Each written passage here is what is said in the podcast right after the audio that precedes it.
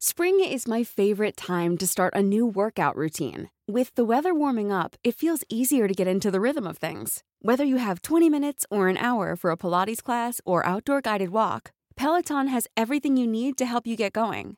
Get a head start on summer with Peloton at onepeloton.com.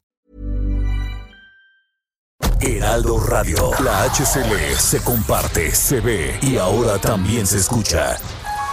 Brenda Peña y Manuel Zamacona están listos para actualizarte con la mirada fresca que los caracteriza. Bienvenidos a Noticiero Capitalino en Heraldo Radio. Comenzamos.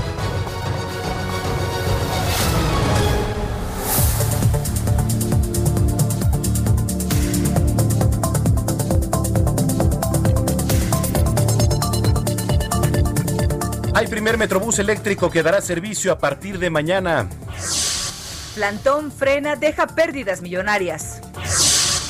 No más reglazos, pellizcos ni jalón de orejas. Serán sancionadas acciones en contra de menores. Ya se abrió la convocatoria para el premio de periodismo Javier Valdés Cárdenas. Aquí le vamos a dar los detalles. Le contamos cómo ha cambiado la situación de los trabajadores y trabajadoras del hogar durante la pandemia.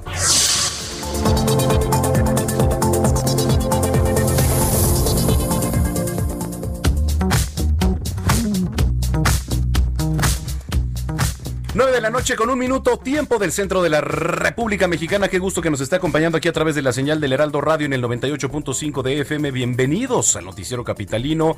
Hoy que es jueves ya 24 de septiembre del año 2020, querida Brenda Peña. Manuel Zamacona, gracias por acompañarnos este eh, viernes chiquito, ¿no? Como dicen los godines.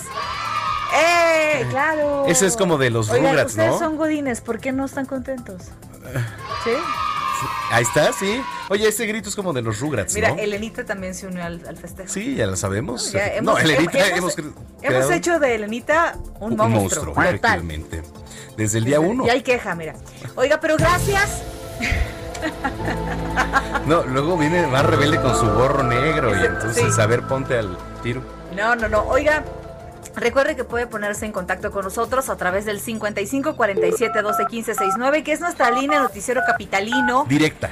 Directa, sin escalas. Cuéntenos, por favor, cómo está llegando al fin de semana. Oye, ya dijeron que la próxima semana también vamos a estar en semáforo naranja. Naranja, pero aquí este, la pregunta del día de hoy es este, si usted de pequeño le dieron algún reglazo, algún correctivo, digamos. La chancla voladora. Puede la chancla voladora, el cinturón, ¿no? En las escuelas se, acostumbra mucho a lo mejor un jalón de oreja, el borrador, el gis. A ver, ¿tu mamá nunca te dio un Esas prácticas, sí, sí, sí, la verdad es que sí.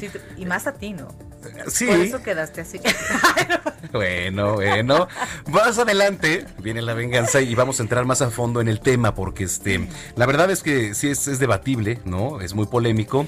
Así que sí nos interesaría que usted nos platicara ¿Qué, tanto la pasaba tan mal de chiquito en cuanto a los castigos? Cuéntenos, a ver, ¿le aplicaban la ley de la chancla a usted cuando era niño?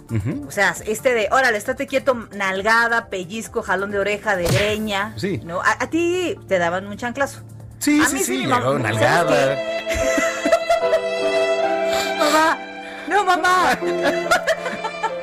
Pero ese de que te vas se va acercando, no te voy a pegar, ven para acá, no, madres, no, toma.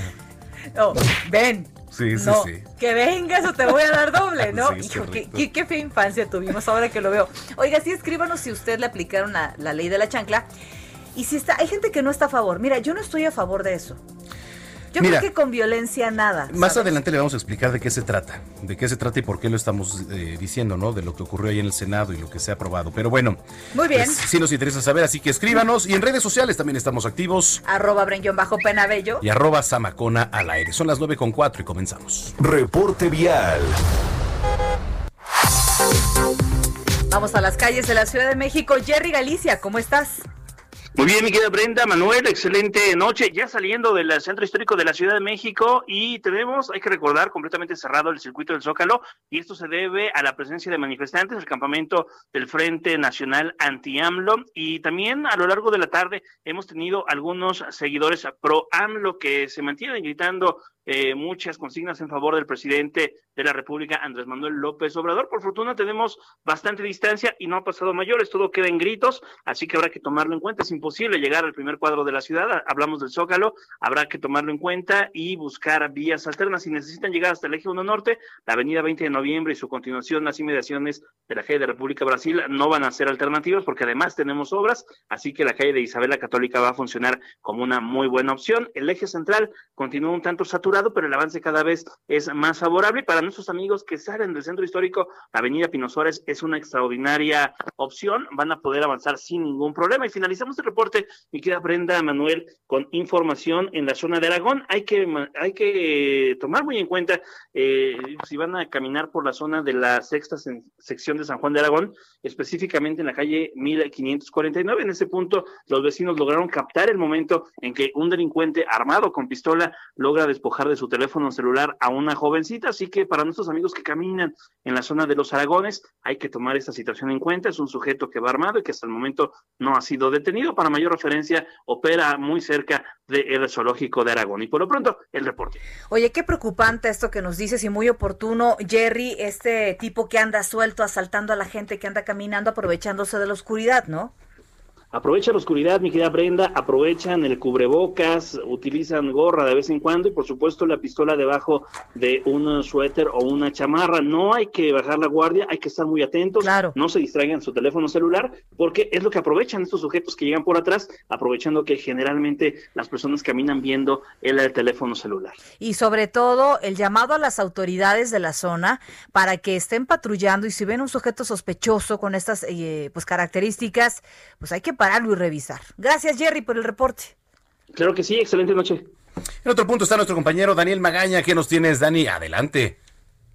¿Qué tal, Manuel?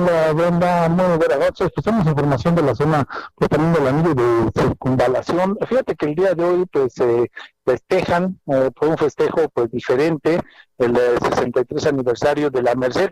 Estuvieron haciendo operativos para evitar que la gente se conglomerara de allá eh, bueno, pues he sabido los bailes que se hacen en esta zona. Hubo algunas personas que, bueno, pues sí decidieron acercarse con estas cercas eh, metálicas y pues hacer algunos convivios, pero bueno, los elementos policíacos pues arribaban pues para invitarlos a retirarse debido a que pues, pues, la pandemia no pueden realizarse estos eventos. Todavía hay algunos puntos en los cuales hay actividad en la zona del anillo de circunvalación antes de llegar hacia la zona de San Pablo, pero a partir de la avenida Fray Servando ya el avance es bueno para continuar hacia la zona de la avenida Andrés Molina que es el de reporte. Muy buenas noches. Gracias, nos escuchamos más tarde, Daniel. Son las nueve con siete. Hoy se estrenó el primer Metrobús eléctrico que va a brindar servicio eh, aquí en la Ciudad de México en la línea 3 que corre de Tenayuca, Etiopía. Una de las ventajas de este nuevo transporte es que no va a pagar aranceles. Tras un acuerdo con la Secretaría de Economía Federal, Carlos Navarro, nuestro compañero, tiene todos los detalles. Carlos, ¿cómo estás? Buenas noches, Brenda Manuel. Les saludo con gusto a ustedes y el auditorio. Y bien, la primera unidad eléctrica del sistema Metrobús inicia operaciones mañana a las 4.30 horas en la línea 3 que corre de Tenayuca, Etiopía. Previo al inicio de operaciones, la jefa de gobierno Claudia Sheinbaum, en compañía de miembros de su gabinete, realizó un recorrido en la unidad de la estación Buenavista a Tolnahuac. Escuchemos. Es el primer autobús totalmente eléctrico que opera en la Ciudad de México en Metrobús. Eh, y nuestro objetivo es seguir avanzando en la electromovilidad. ¿Qué quiere decir esto? Autobuses, trolebuses que operen con electricidad para ir desplazando al diésel. Eh, esto nos ayuda en dos áreas muy importantes. La primera es la reducción de emisiones contaminantes y de gases de efecto invernadero que provocan el cambio climático. Y la segunda es que aun cuando el costo de inversión es un poco mayor, a la larga es mucho más barato a lo largo de la vida útil del autobús. Se trata del primer eh, metrobús articulado 100% eléctrico es de la marca china Yutong, mide 18 metros y tiene una capacidad de hasta 160 pasajeros. Además, la capacidad de las baterías es de 564 kilowatts y cuenta con una autonomía de hasta 330 kilómetros. Incluso para los usuarios comentarle que tiene conexiones USB para que puedan cargar su celular durante el viaje. El director de Metrobús, Roberto Capuano, destacó las ventajas de la unidad. Escuchemos. El autobús, como pueden sentir, no vibra cuando avanza y eso tiene una, eh, muchos beneficios, pero, pero para, digamos que para los usuarios el viaje es un viaje mucho más placentero y también para los operadores hemos, este, hemos conocido estudios donde los operadores tienen un mayor nivel de satisfacción cuando son operadores de autobuses eléctricos. Este autobús, a diferencia de un autobús de combustión interna, cuando está parado no está utilizando energía, entonces es mucho, mucho más eficiente en su consumo de energía que un autobús este, de combustión interna. La primera unidad piloto fue costeada por la empresa Engie, pero las siguientes nuevas que llegan a finales de año y comienzan operaciones en 2021 tendrán un costo para el gobierno de la Ciudad de México de alrededor de 650 mil dólares. Incluso tuvieron el acuerdo con la Secretaría de Economía, como bien lo comentabas Brenda, para evitar los aranceles que por unidad eran 100 mil dólares. Comentarles por otro lado que el plantón que inició el sábado pasado al Frente Anti-AMLO frena en Avenida Juárez y después al Zócalo Capitalino deja pérdidas millonarios en los negocios de la zona. Así lo informó el presidente de la Cámara de Comercio, Servicios y Turismo de la Ciudad de México, Nathan Poplansky, quien señaló que nuevamente se afectaron vialidades y negocios del entorno del centro histórico y se limitó el libre tránsito de las personas y vehículos. De acuerdo con estimaciones de la Canaco CDMX, hasta ayer ya sumaban 7 millones de pesos perdidos y sigue pasando el tiempo y siguen las pérdidas. Prenda Manuel, la información que les tengo. Gracias, este, Carlos. Perdón, ¿tuviste oportunidad o, tuvo la prensa de abordar estas unidades el día de hoy? Porque digo, sí, sí vimos las fotos de Claudia Sheinbaum, pero ¿hubo acceso para ustedes, Carlos? Sí, sí, estuvimos en el, en el recorrido. La jefa subió en la estación Buenavista y se bajó en Tonahuac pero nosotros nos llevaron hasta el patio de encierro a la altura de la estación entonces ahí tuvimos la oportunidad de, probar esta nueva unidad que ya estará circulando desde mañana. Y algo muy interesante y muchas veces que se sufría y es que cuando ya te quedabas sin batería pues no te, y no tenías una pila extra no podías cargar tu celular. Y ahora hay puertos USB para que puedas cargar tu celular sin ningún problema es uno de los beneficios y aparte como bien mencionaba el director del Metrobús eh, no se sienten las vibraciones, incluso el nivel de ruido, normalmente con una eh, unidad diésel son de 80 decibeles, en este caso son 60 decibeles, tal vez es mínimo, pero es un avance en este caso. Sí, pues va a ser una liviana, ¿eh? Para muchas personas el poder cargar ahí su celular, porque pues... Como tú, por ejemplo, que siempre andas... No, perdón, pero mi celular se descarga hasta en la noche, ¿eh? Bueno. Gracias, Carlos. Buenas noches. Hasta luego, buenas noches. Gracias. Eh, no, fíjate que no. Oye, estoy viendo, estamos viendo aquí una entrevista en vivo. Bueno, es una entrevista que está grabada en un noticiero en vivo ahorita eh, y dice, es una entrevista a López Gatel, y dice, sin evidencia de efectividad del cubrebocas, a estas alturas de la pandemia y con las cifras que tenemos de contagios y de muerte por COVID-19, hijo. Bueno, le creen a Gatel todavía, pero bueno, ya son... Ya yo, yo, tengo mi teoría. ¿Tienes una teoría? Como dice este, Yo la única teoría que tengo es que el cubrebocas sirve y está comprobado. Es la única que tengo. Son las 9 con 12. Bueno, a ver, eh, el Pleno, ya lo platicábamos, ¿eh? el Pleno del Senado aprobó que padres, madres o tutores sean sancionados si recurren a la violencia física en contra de los niños y adolescentes. Ejemplo, ya se lo decíamos, pues algún golpe en la mano con algún objeto, los famosos pellizcos, las mordidas. Bueno, ¿quién también? ¿Hay mordidas? ¿Quién le da mordidas a su hijo? No creo. O sea, empujones, jalón de cabello, orejas, quemaduras. Cinturonazos. Bueno, sí es una salvajada, ¿no? Cinturonazos. Cualquier otro acto que cause dolor al menor de edad. Ahora, y es que en algunas familias sí se utilizan estos actos ¿eh? como métodos de disciplina o, los famosos correctivos. Ahora estarán prohibidos por la ley. Los legisladores respaldaron estas reformas a la Ley General de Derechos de Niñas, Niños y Adolescentes para prohibir estos actos que amenazan, asustan, dañan o ponen en riesgo la integridad de los menores. A ver, vamos a escuchar parte de lo que se aprobó. Redín saluda la votación unánime en el Senado eh, para la prohibición del castigo corporal y los tratos humillantes. Actualmente, el 63% de niños, niñas y adolescentes recibe castigos físicos y tratos humillantes con fines educativos. Y durante 2020 se han recibido más de 10.000 casos de niños y niñas en hospitales por lesiones ocasionadas por la violencia. Estos elementos claramente no pueden sostenerse y es necesario que el Estado mexicano cumpla con sus obligaciones internacionales establecidas en la Convención sobre los Derechos del Niño desde 1989 y la propia Ley General en la materia.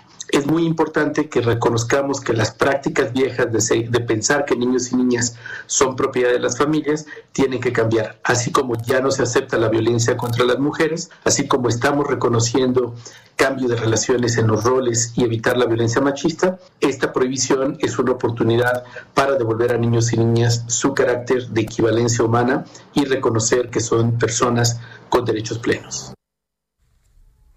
Bueno, Ahí está lo que se aprobó. Ahora ahí viene lo siguiente, ¿no? Y las y los cuestionamientos. Definitivamente, las dudas y, pues los vacíos que hay en esta propuesta, ¿no? Sí, muchos padres de familia saltaron a ver. A mí nadie me va a venir a decir cómo educo a un niño. Híjole. En casa. Evidentemente sabemos que pues está mal, ¿no? Quizá este o a veces dicen, bueno, pues es que es necesario también un correctivo de vez en cuando. Digo, cada quien educa a sus hijos como quiere. Nadie aquí, pues, estamos para, para decirle cómo educar a sus hijos, por supuesto. ¿Quién va a regular esto? A ver si en la casa alguien le da un manotazo a un niño.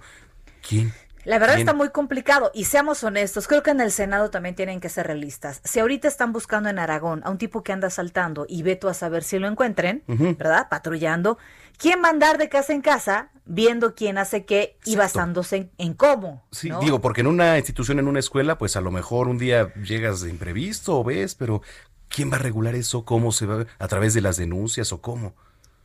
Es como es como querer sancionar a alguien que tiene una colilla. Uy, de aquí a que cachas a alguien, maestro. Pues Totalmente. Lo que decíamos, por ejemplo, de sancionar cuando no traes el cubrebocas. Otra. Por ejemplo.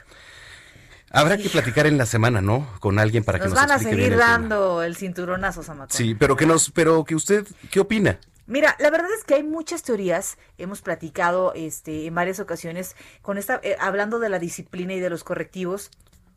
Y yo creo que los extremos son malos. Correcto. Las abuelas dicen que una buena nalgada a tiempo te salva de muchas cosas, eh, pero hoy en día hay instituciones, derechos humanos, los niños ya no se dejan, ¿eh? Los niños ya te repelan y ya te, no hombre, o sea, ya no es, ya no es lo que era antes. no, bueno, la verdad es que sí todo va cambiando, pero pues te digo, aquí no somos nadie para decir cómo educar a sus hijos, cada quien tiene sus métodos. Digo que está mal que por supuesto sean extremos como dices, ¿no? Pero en fin, está muy polémico el tema. Yo nunca he aplicado ese, ese recurso con mi hija. Ni un correctivo, nunca, jamás. Sí, el correctivo de la voz, de la voz este amenazante, ¿no? Sí, y la alzada de, mano, ¿no? Eh, alzada de mano y amenaza, ¿no? De, no, yo creo que más que un chancrazo, te voy a quitar ese teléfono. Le voy a preguntar, a ver si es cierto. Pregúntale, pregúntale. Muy bien, son las... Si no, ya verás. Yo no creo tanto, ¿eh? pero bueno, te voy a dar el beneficio de la duda. 917. Entrevista. Oiga, nuestro país se encuentra, desgraciadamente, en el segundo lugar del mundo, luego de Siria, que hay que hacer un paréntesis. Siria es un lugar que se encuentra en un conflicto, además, eh, armado. Eh, es el segundo lugar, nuestro país, con más periodistas asesinados. Bajo este concepto, recordamos a Javier Valdés, periodista asesinado en el ejercicio de su profesión el pasado 15 de mayo del 2017 allá en Culiacán, en Sinaloa. Y en su memoria, el grupo Random House, el grupo editorial, va a lanzar la convocatoria para el Premio de Periodismo Javier Valdés Cárdenas 2021, como un homenaje al periodismo eh, combativo y crítico que realizó el periodista. Es por eso que agradecemos que nos tome la llamada para Noticiero Capitalino Griselda Triana, que es justamente esposa del de, eh, periodista Javier Valdés. ¿Qué tal, Griselda? ¿Cómo estás? Muy buenas noches. Hola Brenda, buenas noches, qué gusto saludarte nuevamente. Oye, por favor, háblanos de esta convocatoria, de qué se trata y cuáles son las bases. Sí, mira, como lo mencionabas tú, el grupo editorial Penguin Random House, a través de su sello Aguilar, que fue el que, este sello el que publicó la mayoría de los libros de Javier, ha lanzado la convocatoria que abre la recepción de trabajos a partir del primero de octubre de este año y concluirá el 28 de febrero del 2021.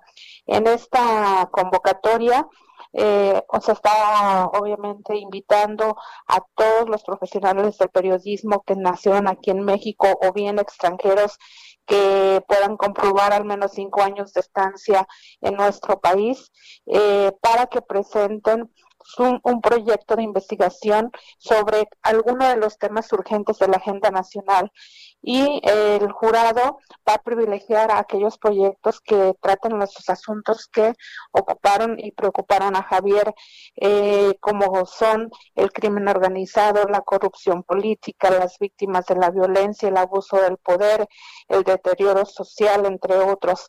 Es un proyecto para las personas interesadas, eh, profesionales del periodismo, deben presentar pueden presentar un proyecto de manera individual o en coautoría máximo dos personas.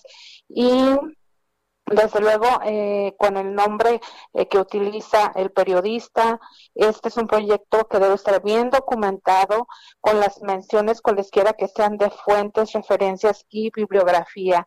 Es decir, a diferencia de otros concursos, premios, certámenes, como le quieras llamar, no, aquí los periodistas no, no van a presentar un reportaje, una entrevista, una crónica, algún género en particular, sino un proyecto de investigación que de tal manera que el proyecto ganador eh, concluya en un libro.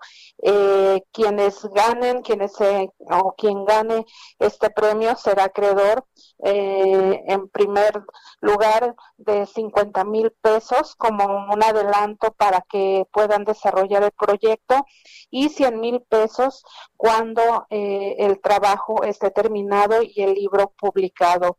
Entonces, por eso la invitación a todas y todos los periodistas que deseen participar en este premio de periodismo Javier Valdés Cárdenas 2021.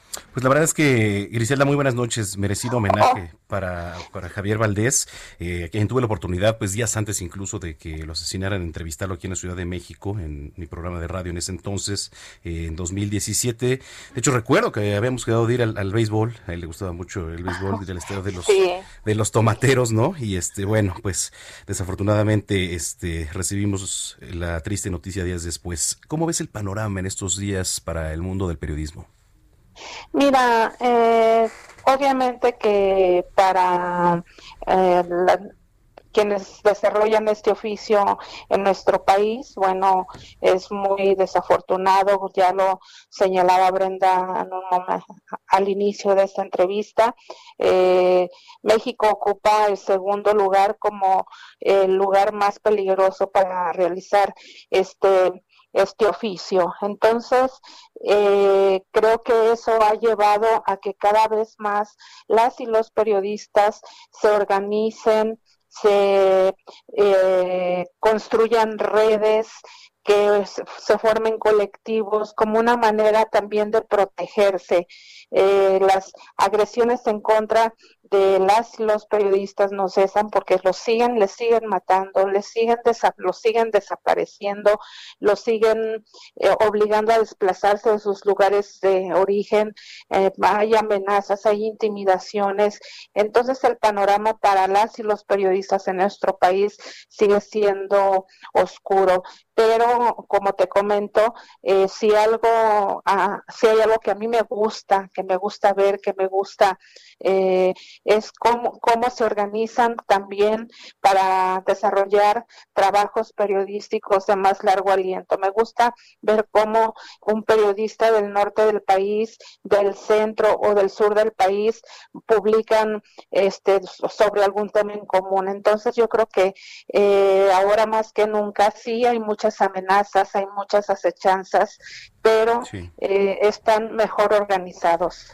Definitivamente te agradecemos muchísimo, Griselda, que hayas conversado con nosotros acerca de esto.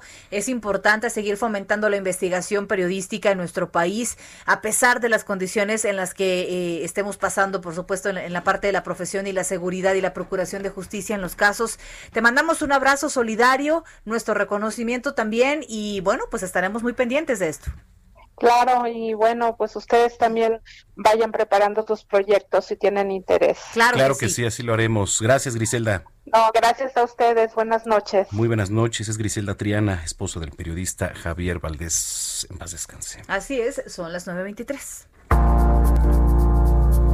Este, pues ya hay mensajes, ya hay bastantes mensajes, Brenda Peña, sobre lo que preguntábamos en un inicio, que es, el tema de... Eh, la ley de la chancla pues sí, eh, los, los famosos correctivos, ¿no? Que ustedes eh, a lo mejor vivieron de pequeños o incluso utilizan para educar a sus pequeños. Dice, le comparto.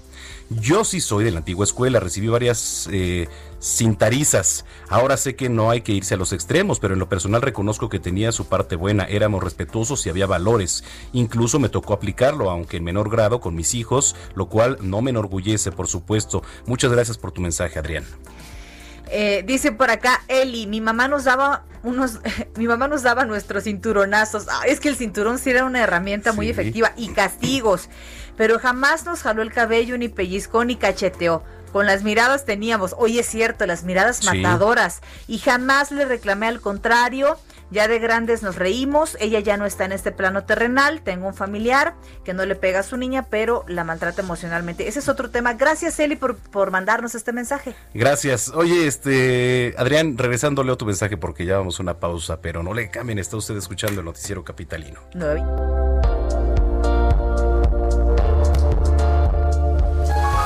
Continuamos después de un corte con las noticias más relevantes de la metrópoli, en las voces de Brenda Peña y Manuel Zamacona, en el noticiero capitalino del Heraldo Radio. Regresamos.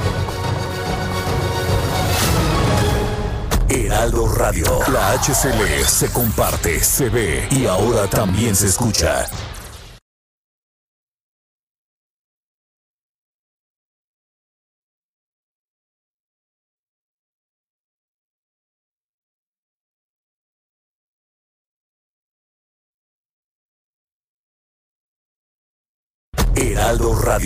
HCL se comparte, se ve y ahora también se escucha. Regresamos con Brenda Peña y Manuel Zamacona al noticiero capitalino en Heraldo Radio.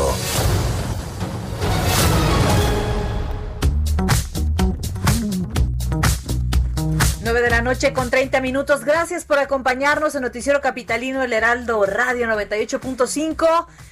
Gracias a todos aquellos que nos han escrito. Oigan, sí, sí hemos sido víctimas de la ley de la chancla aquí en México, ¿eh? Qué bárbaro. Ahorita que dijiste, me acordé, este, hace rato en tele, bueno, en, Noticias México, a la una de la tarde, eh, no sé qué estaba yo pensando o leyendo. Nada, seguro. Que dije, este, no me acuerdo qué nota era. Dije, sí, mire, ya empezó la festejación. No es cierto. Puede ser. O sea, y dije, evidentemente me reí de mí al aire y dije, qué O sea, bueno. ¿no? Dije, bueno, o sea. Y la gente dijo, ah. Dije, yo agarré y dije, festejación, carajo. ¿Cómo festejación? El, el festejo, porque estaba. La festejancia. Era, era una, un conjunto de festejo y celebración, que es la festejación.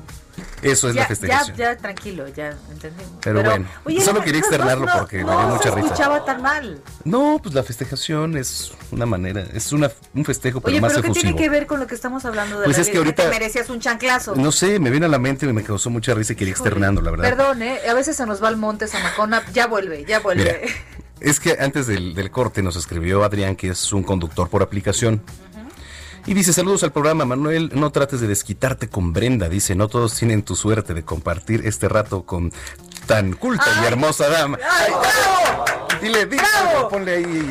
¿No tienes grillos? ¿Cómo se llama? ¿Eh? ¿Cómo se llama? Exacto.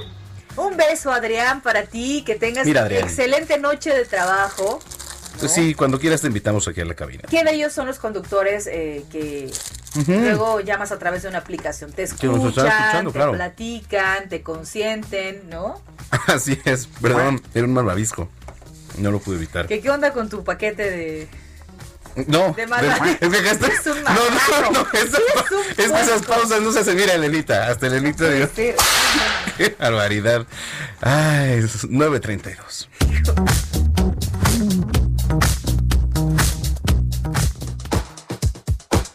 Agenda Capital, exposiciones, museos, teatro. Aquí está la agenda cultural de la capital.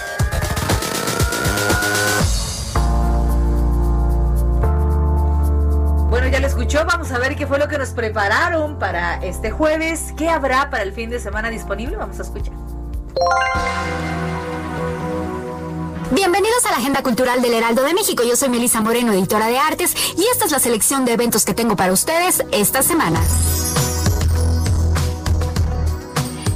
Helénico fue el primer espacio escénico de la Secretaría de Cultura Federal que reabrió sus puertas con la puesta Hombruna, un unipersonal que se inspira en el caso de Juana Barraza Samperio, conocida como la Mataviejitas, famosa asesina en serie que solía estrangular a sus víctimas. La pieza está basada en la relación de la actriz con el aire que la rodea y el diálogo con el oxígeno que da o quita vida. Esta obra de Richard Viqueira busca que lo etéreo, lo asfixiante y el viento se conviertan en materia escénica.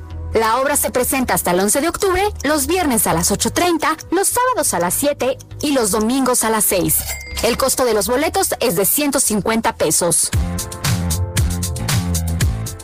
El Museo del Objeto del Objeto reabre sus puertas con la exposición Centro Histórico Corazón de México, la cual está compuesta por seis núcleos temáticos como comercio y arquitectura, y que podríamos describir como un viaje único que revive la historia y la importancia del corazón de la capital mexicana. Entre cientos de objetos e imágenes, el modo nos invita a los orígenes del centro y converge entre elementos tradicionales como su riqueza urbana y social, celebraciones masivas, memorias de las vecindades y mucho más. Además de incorporar todas las medidas de seguridad hasta nuevo aviso, el museo estará abierto de lunes a domingo de 11 de la mañana a 4 de la tarde. Y en respuesta a los tiempos económicamente difíciles, contará con la modalidad Paga lo que puedas. Mario Benedetti es uno de los poetas más queridos y seguidos de todo el ámbito español. Y a 100 años de su nacimiento, conmemoración que se cumplió el pasado 14 de septiembre, el uruguayo está más vivo que nunca. Ahora, en la antología poética que Alfaguara publica, se unen de nuevo dos grandes figuras. Una de ellas es Claro está Benedetti y la otra es Joan Manuel Serrat. En 1985, el poeta y el cantautor trabajaron juntos para componer el disco El Sur también existe, con canciones musicalizadas por Serrat que son en su mayoría versiones de poemas de Benedetti. Ese fue el punto de partida de una amistad entre los dos que se mantuvo intacta hasta la muerte del poeta en el 2009. A 35 años, Benedetti y Serrat vuelven a dialogar en este volumen. Y ese diálogo está tan intenso y enriquecedor como lo fue entonces. En esta ocasión, el fruto de esta conversación es una antología seleccionada y prolongada por Serrat que recoge algunos de los mejores poemas del autor.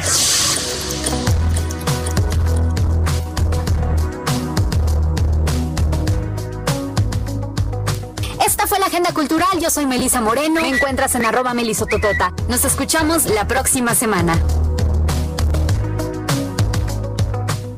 Reporte vial. Regresamos un recorrido a las calles de la Ciudad de México. Jerry Galicia, ¿dónde andas? Ahora en la zona oriente de la capital, mi querido Manuel, Brenda, excelente noche y tenemos reporte importante para nuestros amigos que van a utilizar el eje 3 Sur. Tengan precaución pasando la avenida Canal de Río Churubusco rumbo al circuito interior. El motivo tenemos un choque entre un vehículo y una motocicleta que se lleva la peor parte es el motociclista, termina derrapando. Ya tenemos la presencia de elementos de la Policía Capitalina, también de Protección Civil de la Alcaldía de Iztacalco. Esto ocurre pasando Canal de Río Churubusco hacia la zona del circuito bicentenario. Reducción de carriles, así que habrá que manejar con paciencia, precaución y se está a la espera de una ambulancia para poder atender a la persona que viajaba en la motocicleta. Y por lo pronto, el reporte. Bueno, pues estaremos pendientes. Gracias, Gerardo. Excelente noche. En otro punto de las calles de la Ciudad de México, Dani Magaña. Así es, Brenda, ahora recorriendo en este momento la zona del eje 8 sur, en el tramo de José María Rico, las personas que pues abandonan la colonia del Valle y utilizan esta vía para trasladarse hacia la zona de la calzada de Tlalpan, bueno, pues encontramos solamente algo de carga vehicular al llegar hacia la zona de la avenida División del Norte, pero a partir de aquí este pues eje vial y ya posteriormente en la zona de la calzada de Ermita con un mucho mejor avance también para incorporarse hacia la zona de la calzada de Tlalpan. El reporte, muy buenas noches. Muchísimas gracias, Dani. Un abrazo y muy buenas noches para ti. Nos escuchamos mañana. Claro que sí, muy buenas noches. 937. Ayer eh, les comentábamos que la Comisión del Congreso dio de baja por inasistencia por no ir al coordinador del PRD, Víctor Hugo Lobo. Hoy, bueno, pues ya respondió el diputado morenista y nos tiene todos los detalles nuestro compañero Jorge Almaquio. Jorge, ¿cómo estás? Buenas noches. Hola, ¿qué tal? Manuel, Brenda, amigos, muy buenas noches. Así es, el presidente de la Junta de Coordinación Política del Congreso de la Ciudad de México, Víctor Hugo Lobo, acusó al diputado de Morena, Nazario Norberto Sánchez, de tener una actitud tramposa e irresponsable al señalar que lo dio de baja de la Comisión de Puntos Constitucionales por acumular tres inasistencias. Luego Román afirmó que el diputado no cuenta con las facultades para dar de baja a ningún diputado y aclaró que las acusaciones hechas en su contra son un ardid para tapar el enorme rezago legislativo de la comisión que encabeza el legislador. Expuso que las faltas se consideran cuando se llevan a cabo las sesiones y no asisten, no así cuando las sesiones se cancelan por falta de quórum, remató Lobo Román. En ese sentido, expuso que en la convocatoria de la Comisión de Puntos Constitucionales para sesionar los días 14 de agosto y 4 de septiembre, al carecer de material de análisis, el diputado Nazario Norberto se apresuró para dar por canceladas dichas sesiones sin esperar a por lo menos cuatro diputados para hacer quórum y en menos de cuatro minutos canceló estas sesiones virtuales. Esta actitud tramposa y responsable del diputado moronista dijo se debe a que la comisión que encabeza es la que más rezagos legislativos registra con cerca de 100 dictámenes que guarda en la congeladora en la congeladora por no por, por no tener un contenido jurídico sino por falta de capacidad para procesar el material dijo Lobo Román, quien finalmente precisó que las ausencias injustificadas se tienen que informar a la presidencia de la mesa directiva para analizar el caso e incluso hasta la Junta de Coordinación Política para tomar los acuerdos pertinentes después de conocer la versión mm. de los inculpados. Brenda Manuel, amigos, el reporte que les traigo. O sea, que se le aplicaron a la brava, ¿no? Que sí, pues ahí hay problemas, ahí hay diferencias entre ambos diputados y bueno, pues está esta situación de conflicto al interior de esa comisión legislativa. En fin, gracias Jorge Almaquio, saludos. Igualmente, hasta luego, buenas noches. Muy buenas noches, 939. Los espectáculos escénicos de corte teatral en la Ciudad de México van a tener beneficios fiscales, incluso con carácter retroactivo a enero de este año. Manuel Durán tiene los detalles y el reporte. ¿Cómo estás, Manuel? Hola, muy buenas noches, Brenda Manuel. Eh, en efecto, ya después de mucho tiempo y de, y de reclamos de, de la industria, pues bueno, hoy se formaliza ya en la Gaceta Oficial que, que van a tener este, este beneficio fiscal sobre la, la ley de espectáculos públicos para todas las artes escénicas eh, teatrales. Básicamente, se dio a conocer que la resolución general eh, fue firmada por la jefa de gobierno y busca compensar a la industria por las afectaciones provocadas por la suspensión de actividades públicas ante la emergencia sanitaria. La resolución eh, eh, eh, condona parcialmente a los contribuyentes el pago de, del impuesto sobre espectáculos públicos previsto en el artículo 134 del código, del código fiscal. En particular, se exime el pago de, esta contribución a las personas que realicen eh, actos, eh, actos públicos en espacios culturales independientes, así como en los teatros integrantes del sistema de teatros de la ciudad. Eh, estamos hablando de todos los teatros y de todos los espacios públicos teatrales que aun cuando sean callejeros no van a tener que pagar el impuesto. Los contribuyentes tienen que entrar a la, al, sistema de administración de contribuciones para poder registrarse y de esta forma poder acceder al beneficio. Eh, el documento precisa que cuando el aforo sea eh, mayor a 2.499 personas, mayor a 2.500 personas, eh, habrá un 95% de condonación. cuando sea eh, mayor a, o menor a 100 personas, pues será el 100% Brenda Manuel. Definitivamente, pero bueno, por lo menos va a haber este tipo de apoyos. Eh, hay que recordar que la parte de la economía ha estado muy dura, Manuel. Te agradecemos muchísimo este reporte y seguiremos en contacto contigo para este y muchos otros temas. Muchas gracias, hasta luego. Abrazo y muy buenas noches, son las 9.42. Bienestar, ciencia e innovación con Mariano Riva Palacio, una voz autorizada para hablar de todos los temas.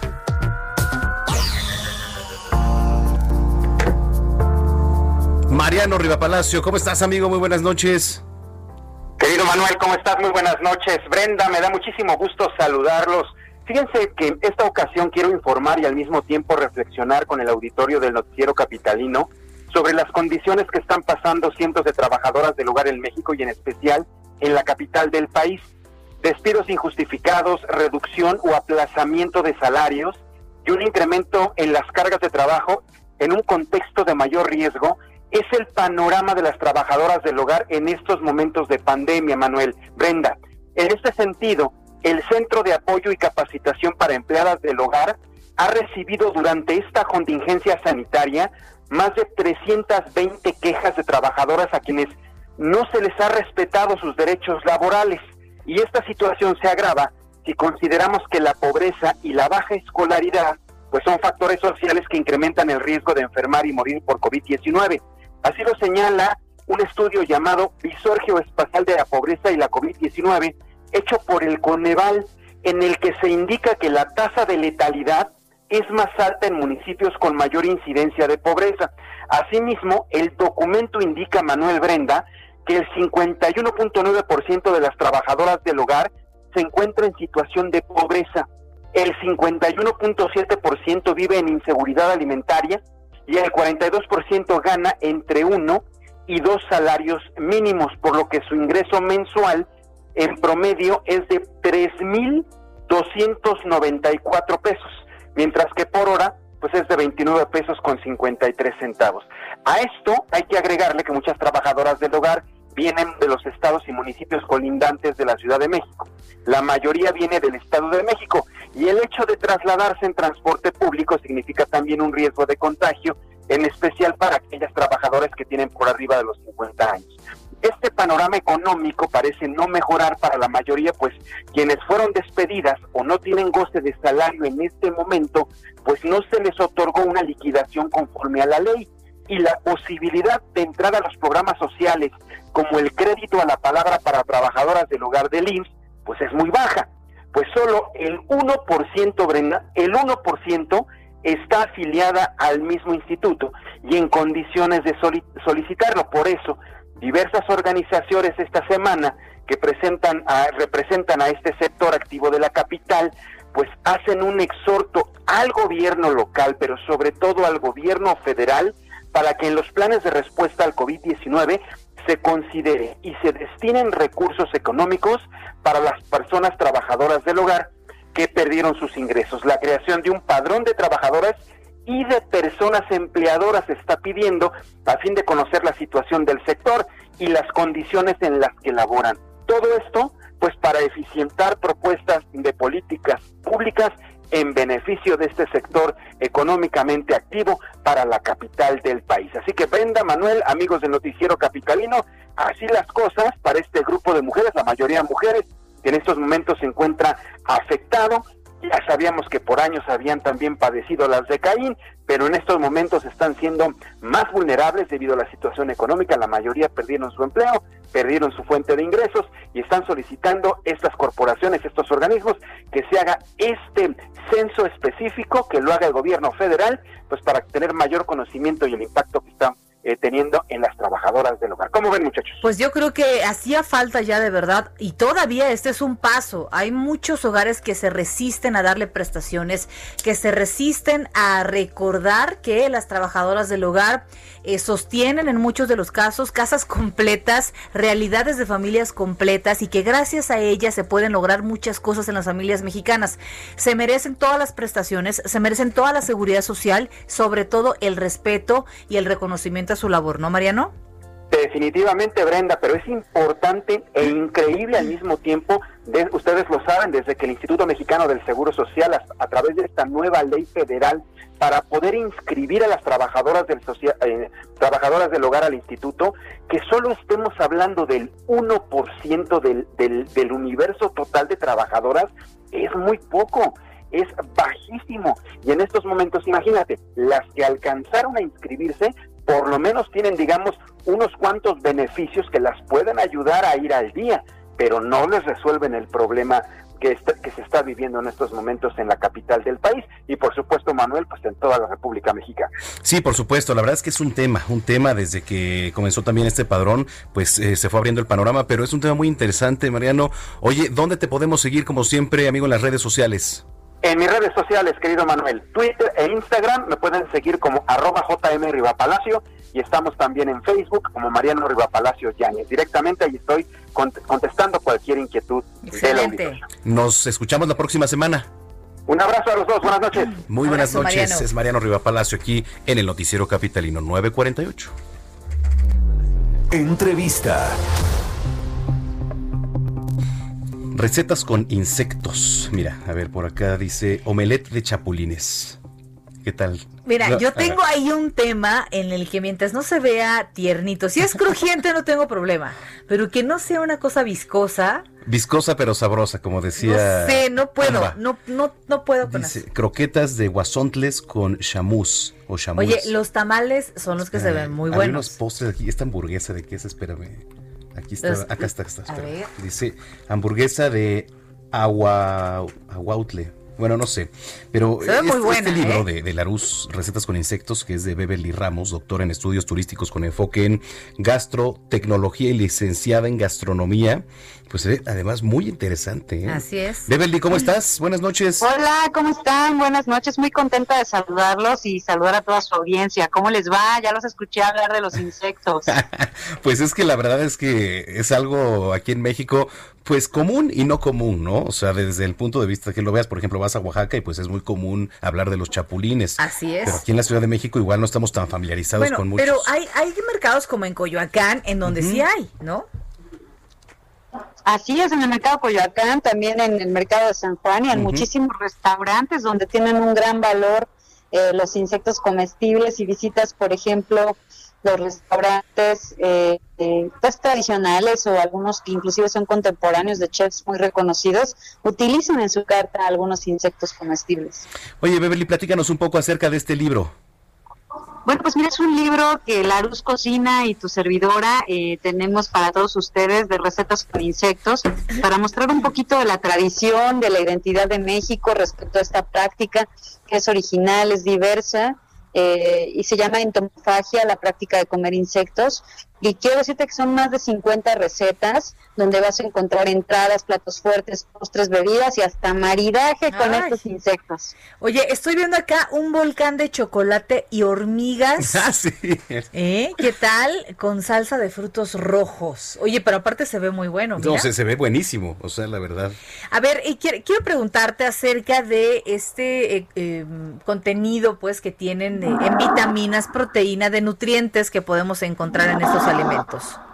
Pues fíjate que eh, los insectos tienen en proteína alrededor de entre 9% y algunos llegan hasta el 77% de proteína. Es más, inclusive eh, rebasan la proteína que puede tener pollo, pescado, carne de res y ah. algunos, algunos más inclusive que el pescado. Sí, efectivamente. Oye, ¿qué te llevó a escribir este libro? ¿Qué tan familiarizada o qué con tanta frecuencia pues preparas estas recetas, por supuesto? ¿Cómo son o qué tan bienvenidas son, eh? Fíjate que, eh, pues, de forma tradicional, quiero decirte que en muchas comunidades se consumen insectos en México. En México contamos con más de 560 especies de insectos. En el mundo aproximadamente 1904. Entonces, pues en muchas regiones es muy bien aceptado, para otras regiones, pues si no los conocen, también podría parecer algo diferente. Eh, sin embargo, pues sí quiero decirte que los insectos se han consumido en México desde siempre, desde épocas prehispánicas. Sí, sí, efectivamente. ¿eh? Oye, a ver, pero es que justo estábamos viendo el libro, estábamos viendo aquí algunas cosas. ¿Qué es lo más difícil o lo más extraño que te ha tocado cocinar, este, mi estimada Beverly? Oye, es que los veo en físico, pero ya los veo en el alimento y, y sí se me antojan, pero ya verlos en físico no está tan padre. sí, fíjate que... Eh, pues todos tienen una gran experiencia sensorial, algunos por su sabor, otros por su textura, otros por su color. Todos tienen características organolépticas que de verdad son increíbles para valorizar. Eh, no me he topado así con alguno que tenga mucho reto, me gusta probarlos y si no me encantó su sabor, pues me gusta pensar con qué sí podría armonizarse, a lo mejor con una salsa, con una bebida, en un cóctel, en una sal o quizá en algún platillo o relleno o acompañando algún otro ingrediente. Entonces, pues los insectos en general tienen mucha grasa, así que por lo tanto saben muy bien en boca. Bueno, ¿dónde podemos encontrar el libro? por favor lo pueden encontrar en Gandhi, ya está disponible también a través en línea de La Luz Cocina y vamos a estar muy emocionados de hacérselos llegar y de que puedan disfrutar pues de esta tradición y también pues de una forma diferente de preparar a los insectos. Oye, pues muchas felicidades, Beverly. Gracias por el ejemplar que aquí se nos hizo llegar y, suerte. La verdad es que está muy interesante este libro, ¿eh? Espero que les haya gustado el libro y pues practiquen la receta. Les mando un beso y un abrazo y muchos saludos y gracias por toda su atención y su fineza. Al contrario, aquí, pues ahí está Beverly Ramos, doctor en estudios turísticos con enfoque en gastrotecnología y licenciada en Que vale la pena probar cosas distintas. Por supuesto, siempre, siempre. Así que bueno, son las 9.53 ellos que se comunican con nosotros a través de nuestro WhatsApp. Ya tenemos más, más respuestas acerca de usted le han aplicado la ley de la chancla. Usted aplica la ley de la chancla. Dice eh, Adrián. Saludos al programa de Adrián. este ya lo leímos. pero yo te voy a leer uno para ti. Una apuesta. Antes de irnos. Dice, muy buenas noches, Brenda Manuel. Miss Peña. O Miss este, Viridiana. Quiero hacer una apuesta contigo para el partido del domingo. Consiste en que, rápidamente, si gana el América, tú dices que las Águilas son el más grande de México. Si gana la máquina, yo escribo a Lagos. ¿Aceptas? Nos escribe Genaro. No, a ver, si gana el Cruz Azul, tú vas a mandarnos un audio en donde digas que el Cruz Azul es el mejor equipo del mundo mundial, mano. Va, acepto. Confío en mi equipo me pongo la cachucha y adelante. Cachucha. ¿Qué es ese pato, eh? ¿Qué es ese pato? Bueno, pues aceptada la propuesta. Aceptada. Oye, y también saludos por acá a la gente que nos escribe.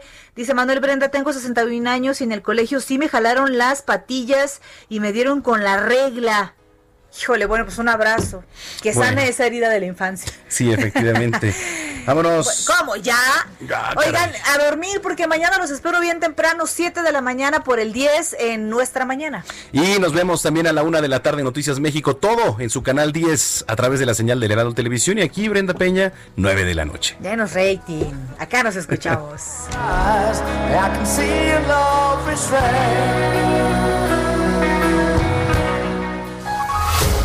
Estás informado con las noticias más relevantes que acontecen en la metrópoli.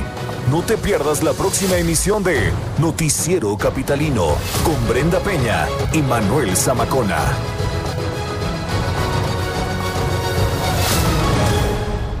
Heraldo Radio, la HCL se comparte, se ve y ahora también se escucha. If you're looking for plump lips that last, you need to know about Juvederm lip fillers. With Juvederm Volbella XC and Juvederm Ultra XC, your lip look, whether it's subtle or bold, can last up to one full year with optimal treatment and no additional maintenance. Find a licensed specialist and see if it's right for you at Juvederm.com today. That's J U V E D E R M.com. Add fullness to lips in adults over 21 with Juvederm Volbella XC or Juvederm Ultra XC. Do not use if you have severe allergies or a history of severe allergic reactions, or if you're allergic to lidocaine or the proteins used in Juvederm. Tell your doctor if you have a history of scarring or taking medicines that decrease the body's immune response or that can prolong bleeding. Common side effects include injection site redness, swelling, pain, tenderness, firmness, lumps, bumps, bruising, discoloration, or itching. As with all fillers, there's a rare risk of unintentional injection into a blood vessel, which can cause vision abnormalities, blindness, stroke, temporary scabs, or scarring. For full important safety information, visit juvederm.com.